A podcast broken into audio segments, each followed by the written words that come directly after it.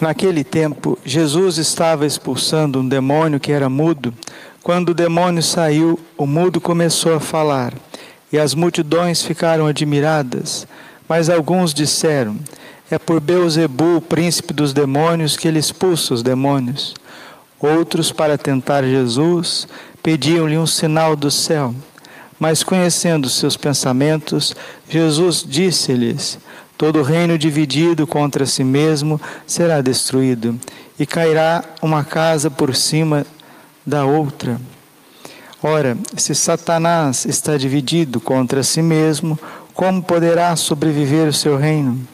Vós dizeis que é por Beuzebu que eu expulso os demônios. Se é por meio de Beuzebu que eu expulso os demônios, vossos filhos os expulsam por meio de quem? Por isso eles mesmos serão vossos juízes. Mas se é pelo dedo de Deus que eu expulso os demônios, então chegou para vós o reino de Deus. Quando um homem forte e bem armado guarda a própria casa, seus bens estão seguros. Mas quando chega um homem mais forte do que ele, vence-o, amarra-lhe a armadura na qual ele confiava e reparte o que roubou. Quem não está comigo está contra mim, e quem não recolhe comigo dispersa. Palavra da salvação. Ave Maria, cheia de graça, o Senhor é convosco. Bendita sois vós entre as mulheres, bendito o fruto do vosso ventre, Jesus. Santa Maria, Mãe de Deus, rogai por nós, pecadores, agora e na hora de nossa morte. Amém. Vinde Espírito Santo, vinde por meio da poderosa intercessão.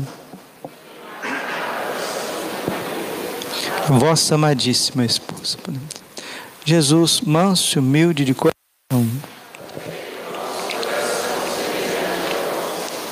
A cada dia o sol se levanta diante de nós, mesmo quando não tem sol, o dia se levanta e nos convida a começar de novo, nos convida a viver. A vida, ela pulsa dentro de nós. Por isso que as pessoas ficam dramatizadas com as doenças, com a morte, com as dificuldades, porque as pessoas querem viver, querem ser felizes querem corresponder esta dádiva que está neste mundo. Mas para a gente viver, a gente precisa saber viver. Tem até um poeta, uma música que diz isso: é preciso saber viver. É mesmo. E Deus, que criou todas as coisas e criou o ser humano, Ele é o nosso mestre, Ele é o nosso rabi. Ele quer nos ensinar a viver. A leitura de Tito, na véspera do Natal, na missa do Galo, Tito capítulo 2, versículo 20, está escrito isso. Ele veio a este mundo para nos ensinar a viver. João capítulo 14, versículo 6. Eu sou o caminho, a verdade e a vida. Ninguém vai ao Pai, ou seja, ninguém dá sentido para a sua existência, ninguém tem uma finalidade, ninguém chega ao seu ponto se não for por mim. Ninguém chega ao Pai, ou seja, ninguém chega à eternidade Ninguém chega aos seus anseios mais profundos, aos seus desejos mais profundos, às suas questionações, seus questionamentos mais profundos, se não for por mim. E Jesus, ele se compara com um bom pastor. Eu sou o bom pastor.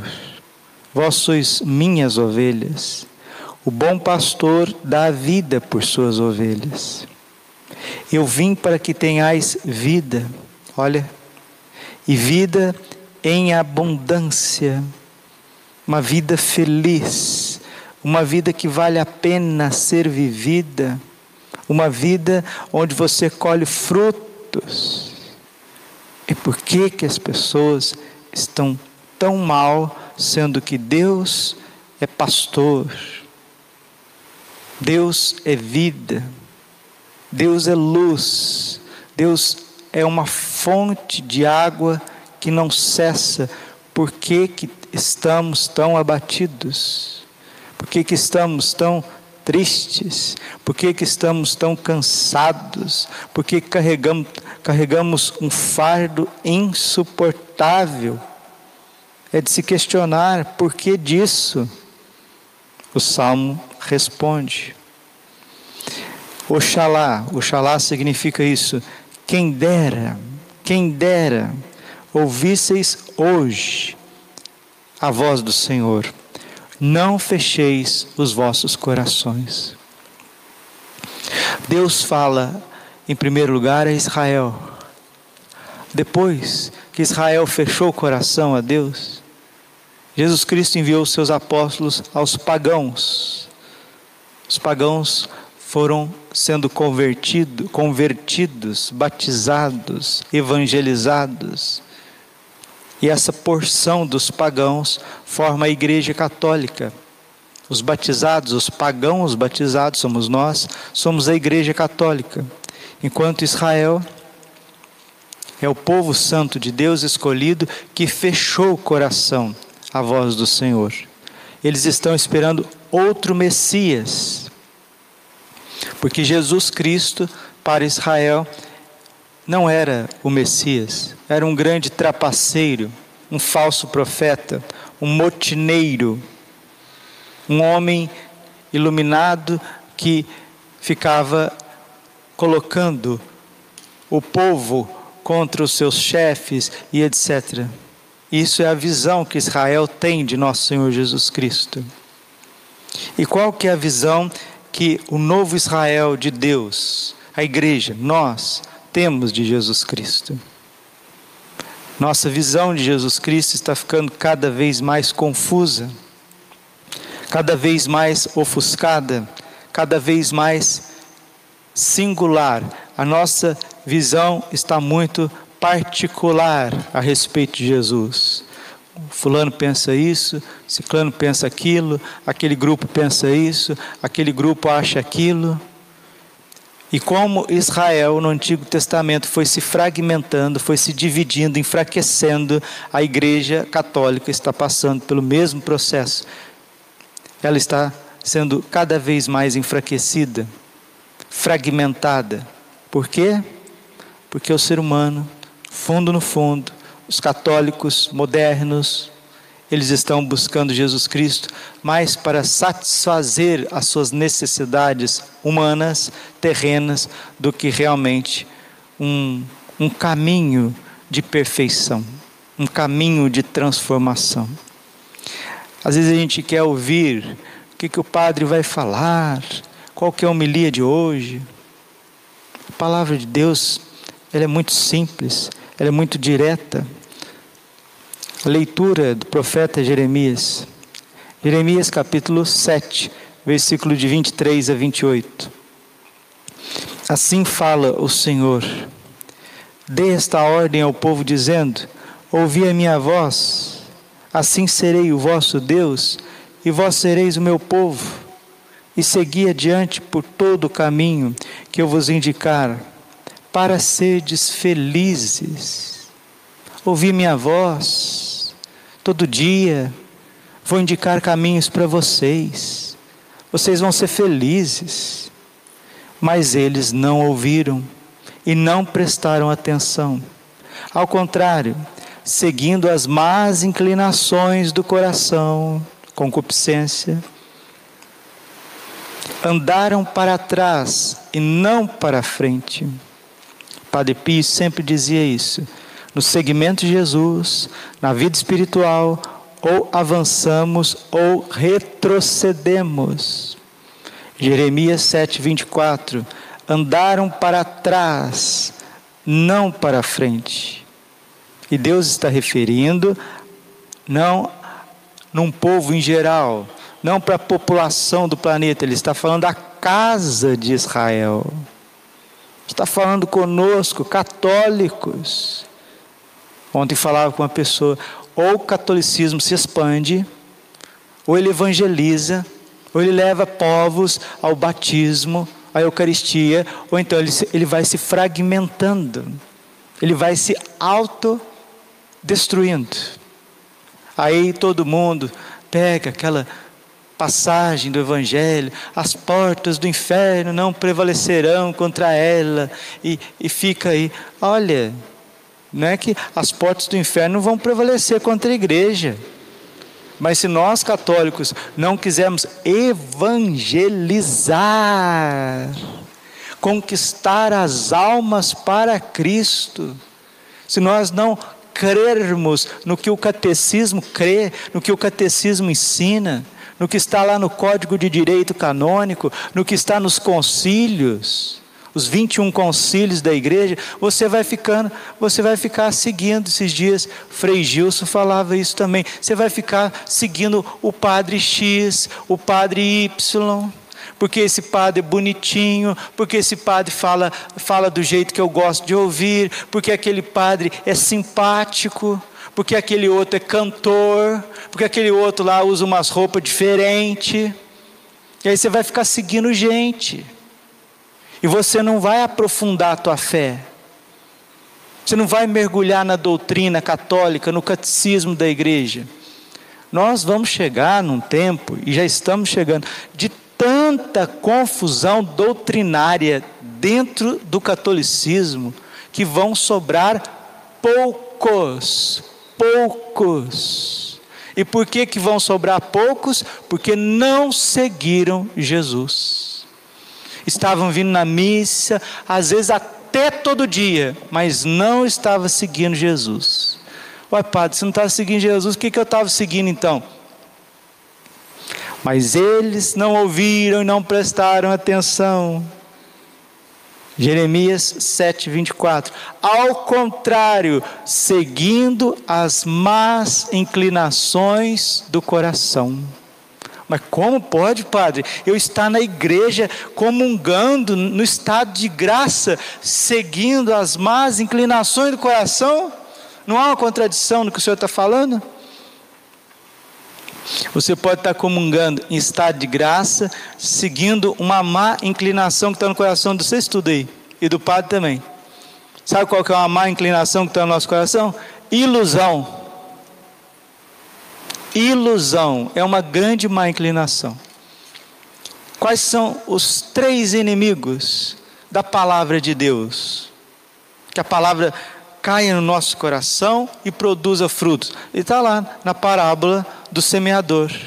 A, a semente que cai na beira do caminho, a semente que cai entre espinhos e a semente que cai no meio das pedras. As distrações, as ilusões e os interesses. Essas são as más inclinações do coração de católicos de missa até diária, diária. Até de gente que está dentro do convento, do seminário, seminário clero, padre, bispo, mas inclinações, distrações, distrações contínuas. Porque a gente acha que veio aqui na missa, rezou um pouco, está resolvido, agora é só sair e ser feliz. Ai, coitadinho, coitadinha, está muito longe ainda do que Deus quer fazer conosco. Distrações mil. Na novena das almas do purgatório de Santa Margarida Maria Lacoque. Cada dia Santa Margarida indaga das almas do purgatório. Por que que vocês estão aí no purgatório? O primeiro dia, isso, por causa da perda de tempo, das distrações. Segundo, por causa das dissipações, ilusões. Você perde tempo com ilusões. Quantas ilusões aqui, sempre na área material, muitas vezes na área material. Depois, interesses, interesses, os mais santos possíveis. Interesses. Eles acabam entrando no lugar do amor de Deus, no amor por Jesus, no amor pela Eucaristia, no amor pelo próximo. Eles vão tomando conta do nosso coração, mesmo sendo de missa diária. Agora, os coitadinhos de missa de domingo, Ah, esses estão mais ainda inclinados a deixar tudo. Continuemos a leitura, porque a gente não precisa de muitas interpretações, não. É só a gente ouvir o frescor da palavra de Deus. Mas eles não ouviram e não prestaram atenção. Ao contrário, seguindo as más inclinações do coração. Aqui nós abrimos um parênteses: distrações, ilusões e interesses andaram para trás e não para frente, desde o dia em que seus pais saíram do Egito até o dia de hoje. O que é sair do Egito? Desde o dia que Deus te tirou da depressão, desde o dia que o Senhor te tirou da ignorância, desde o dia que o Senhor te tirou lá daquele pecado, daquela má inclinação, daquela tristeza, daquele tempo que você estava distante de Deus, distante da igreja, desde aquele tempo que o Senhor te tirou do Egito até agora, até hoje. Todos enviei os meus servos, os profetas, e enviei-os cada dia, começando bem cedo. começando bem cedo, seis horas da manhã, começando bem cedo, mas não ouviram e não prestaram atenção não ouviram e não prestaram atenção. A missa não é celebrada de manhã cedo, graças a Deus, quase no mundo inteiro, não é?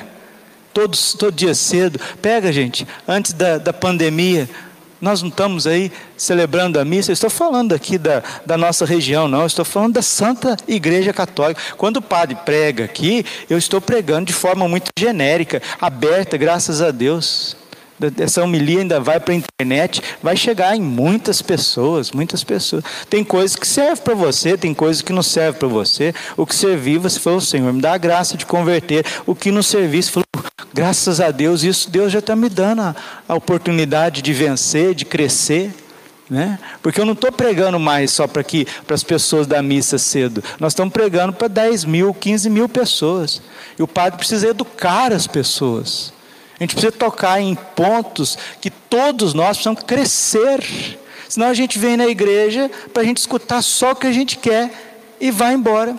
E que às vezes quando a gente não escuta o que a gente quer, a gente fica doido. É o que está tá falando aqui, ó. É o que está falando aqui. Não escutaram, não ouviram, não quiseram crescer, não quiseram ir para frente. Já vieram com a agenda pronta. Não, isso não é igreja. Isso não é seguimento de Jesus Cristo, é seguimento, sei lá do que. Né? Pode estar disfarçado de que for, não está seguindo o Senhor.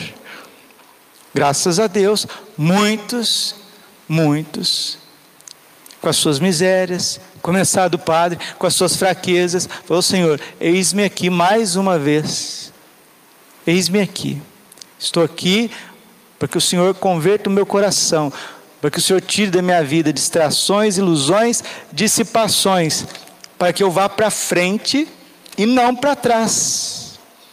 E não para trás. E por que, que as pessoas vão para trás? Porque não ouvem, não colocam em prática. E termina o profeta Jeremias: Se falares todas essas coisas, eles não te escutarão. É Deus falando, né? Se falares todas essas coisas, eles não te escutarão. E se os chamares, não te darão resposta. Dirás, dirás então: Esta é uma nação que não escutou a voz do Senhor seu Deus e não aceitou a correção.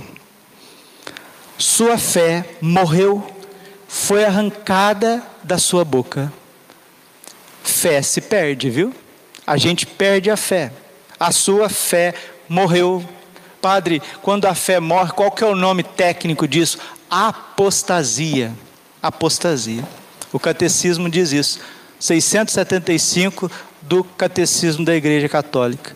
Antes da vinda do Senhor Jesus Cristo, acontecerá uma grande apostasia.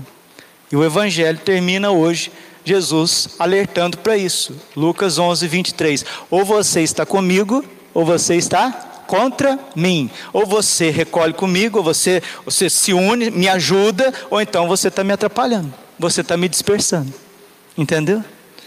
A irmã Lúcia Em 1959, em entrevista ao padre Fuentes, Agostinho Fuentes, postulador da causa de canonização dos pastorinhos. No Natal de 59, o padre Agostinho Fuentes teve a licença do bispo para que pudesse entrevistar a irmã Lúcia. A entrevista é belíssima, está aí na internet, está em livros, graças a Deus. Mas a, entrevista termina assim, o padre termina a homilia.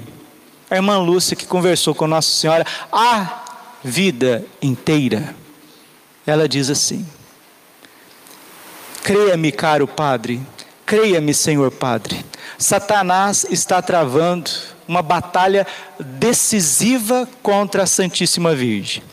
Daqui para frente, ou somos de Deus ou somos do demônio. Você está escutando? Daqui para frente, ou somos de Deus, ou somos católicos, ou somos ovelhas dóceis que se deixa formar, conduzir, ou somos do demônio. Vai perder a fé vai ser uma grande confusão. E cada um vai querer ser mestre de si mesmo, vai querer ter o seu próprio grupo, querer ter o seu, o seu próprio canto. E nós vamos perder a unidade da igreja, porque fechamos o nosso coração. Existe meio anjo? Não existe, né? Ou é anjo ou é demônio. Nós estamos chegando num tempo que não vai existir meio fiel. Ou a pessoa é católica, ou ela não é católica. Ela se diz católica, mas não é católica. Porque os demônios são anjos, mas não são agraciados. Eu posso ser muito bem batizado, crismado, padre, prelado e ser um herege. É o que Jesus está dizendo.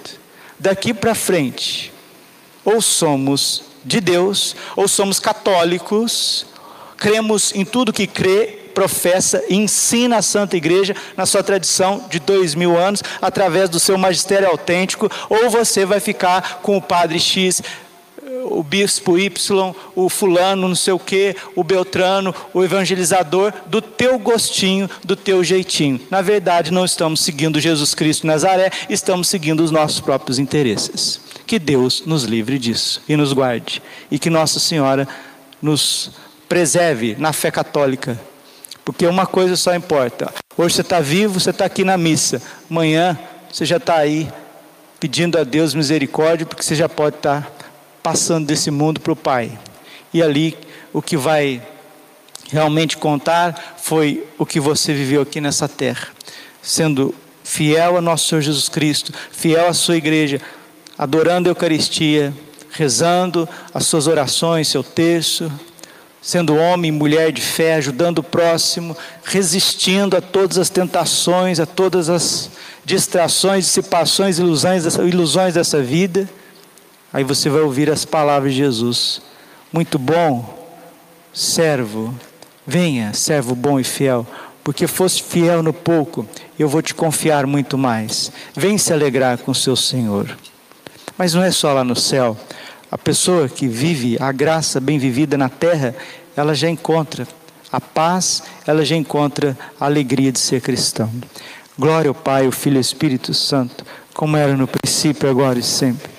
Coração imaculado de Maria, confiança, saúde e vitória.